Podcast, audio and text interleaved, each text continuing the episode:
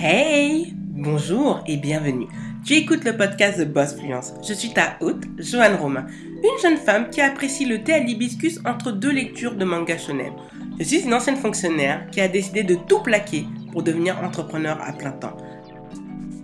Bonjour et bienvenue dans ce nouvel épisode de The Boss Fluence que vous écoutez le podcast version audio ou que vous le regardez à travers YouTube via un podcast. Aujourd'hui, le sujet du 83e épisode du podcast Boss Fluence concerne l'auto-sabotage et surtout le titre est comment l'auto-sabotage peut nuire à son entreprise. on va l'aborder en trois points.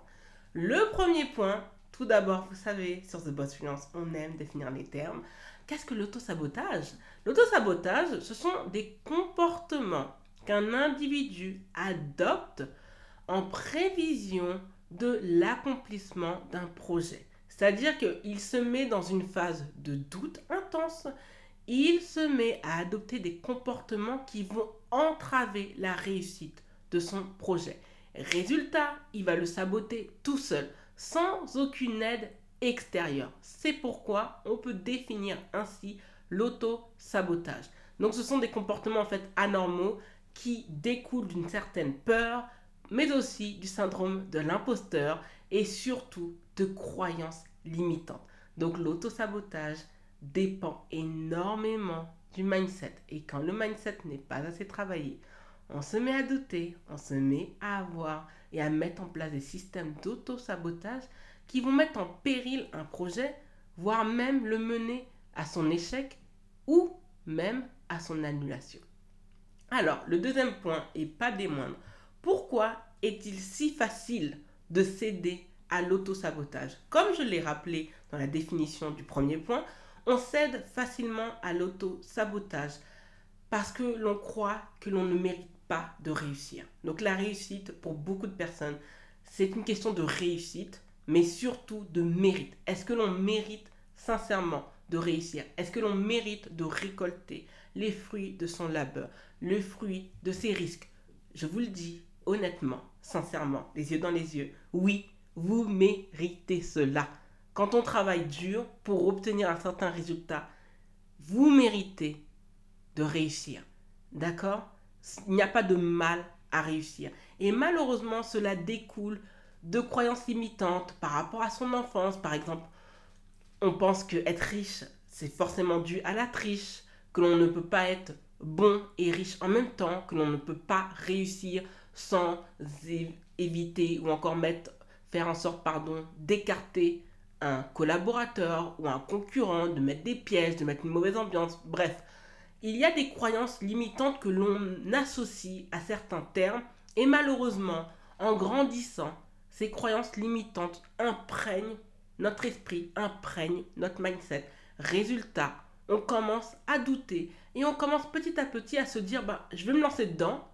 Et en fait, en cours de parcours, on se met à abandonner. Généralement, les personnes qui s'auto-sabotent ne terminent pas réellement à 100% un projet. Elles vont le lancer comme ça et ensuite, en fait, elles ne vont pas réinvestir sur le sujet. Et ça, c'est vraiment dommage et ça, ça découle de cet auto-sabotage. C'est beaucoup de croyances limitantes, donc il faut travailler absolument son mindset. Il faut y croire, dur comme fer, et se dire que il n'y a rien de mal à réussir. Généralement aussi, l'auto-sabotage découle d'un certain stress et d'une certaine anxiété. C'est-à-dire qu'on commence à...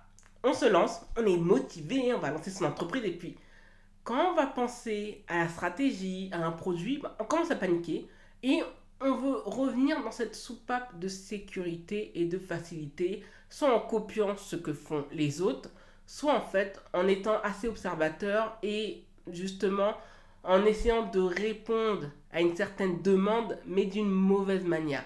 Résultat, on va aller dans le processus et à 25%, on va l'abandonner. À 25% du but, on va abandonner. Eh bien, ce sont des comportements que je vous illustre qui découlent de l'auto-sabotage.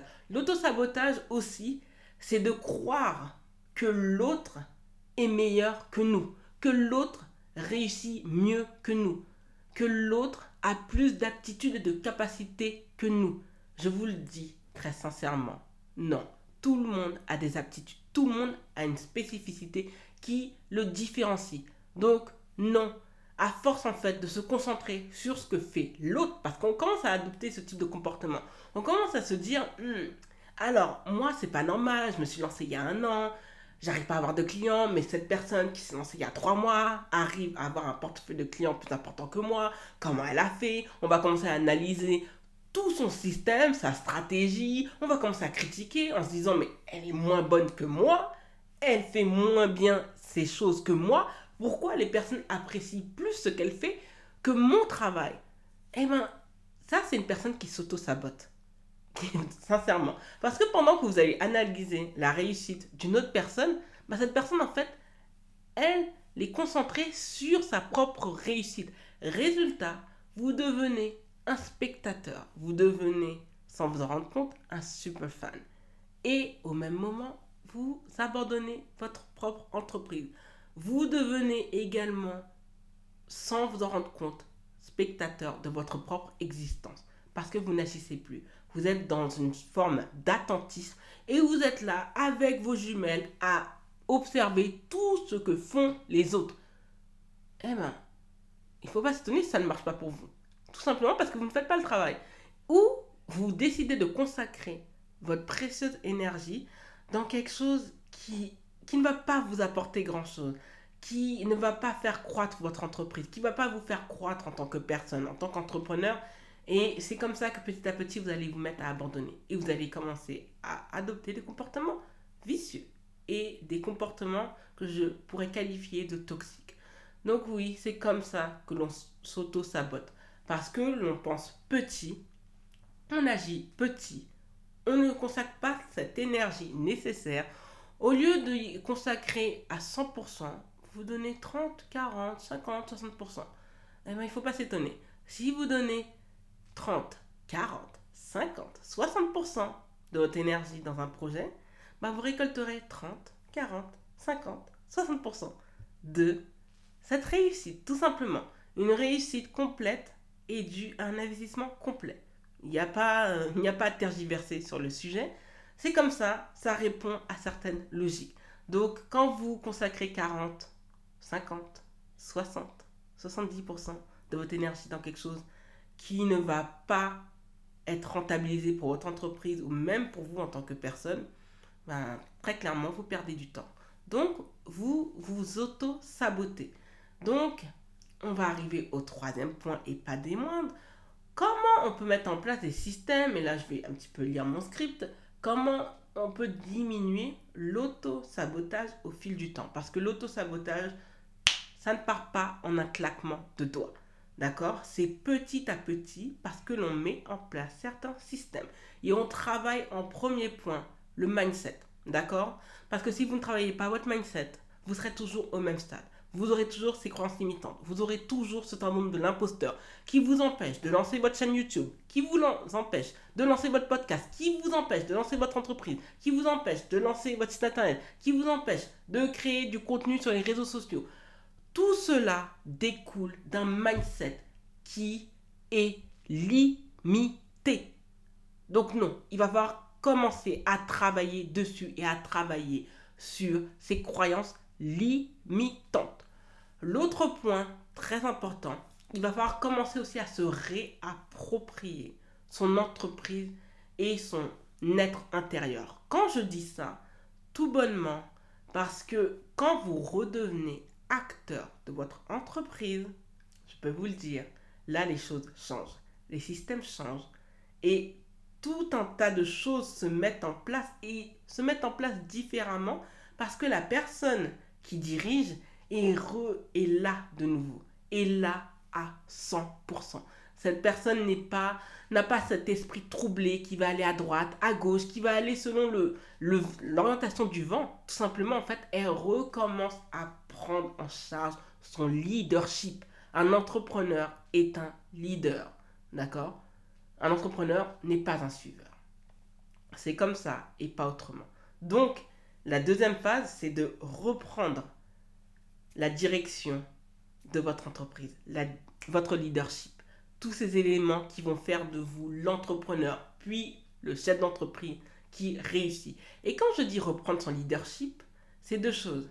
C'est assumer les échecs de son entreprise, d'accord? On assume ses erreurs, on se pardonne ses erreurs et on s'engage à ne pas les répéter et on apprend de ses erreurs. Ça, c'est très important. Et l'autre point pour reprendre en compte son leadership, il faut apprendre à célébrer n'importe quelle victoire. D'accord? Soyez content quand un client vous donne 30 euros pour, par exemple, une masterclass. Qu'un client vous donne 10 euros pour un PDF payant. Qu'un client vous paye un coaching à 1000 euros. Et même si, entre guillemets, pendant 4 semaines, vous allez devoir dépendre financièrement de cet achat, parce que parfois il n'y a qu'un achat et au début ça, ça, peut être comme ça, et eh bien il faut le célébrer. Il faut le célébrer comme si vous aviez gagné 10 000 euros. Ça répond également à la loi de l'attraction et de la manifestation.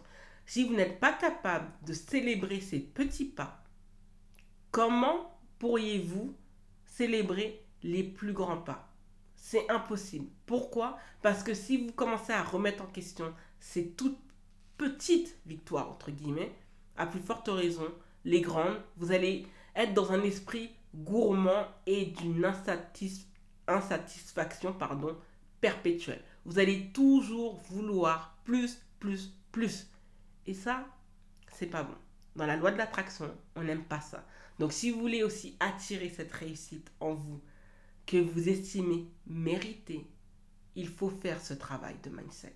Il faut faire ce travail de leadership. Et il faut reprendre le commandement, c'est-à-dire parfois revoir toute la structure de son entreprise, voir ce qui fonctionne et ce qui ne fonctionne pas.